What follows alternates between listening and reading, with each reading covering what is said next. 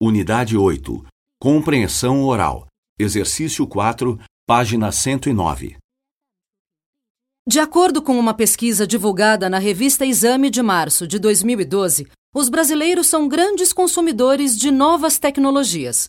Naquele ano, 90% dos brasileiros que participaram da pesquisa tinham computador em casa e 53% tinham smartphone. O Brasil também estava à frente de outros países em intenção de compra.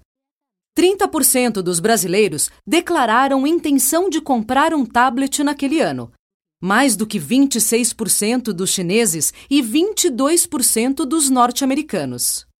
O Brasil também estava à frente em intenção de compra de netbooks, empatando com a Rússia. 22% dos brasileiros e dos russos declararam querer comprar um netbook, contra 15% dos chineses e 10% dos norte-americanos. Em smartphones, os brasileiros apareceram à frente de franceses e russos, mas atrás de chineses e norte-americanos. 33% dos brasileiros pesquisados mostraram intenção de adquirir um smartphone em 2012, enquanto 43% dos chineses e 35% dos norte-americanos declararam a mesma intenção.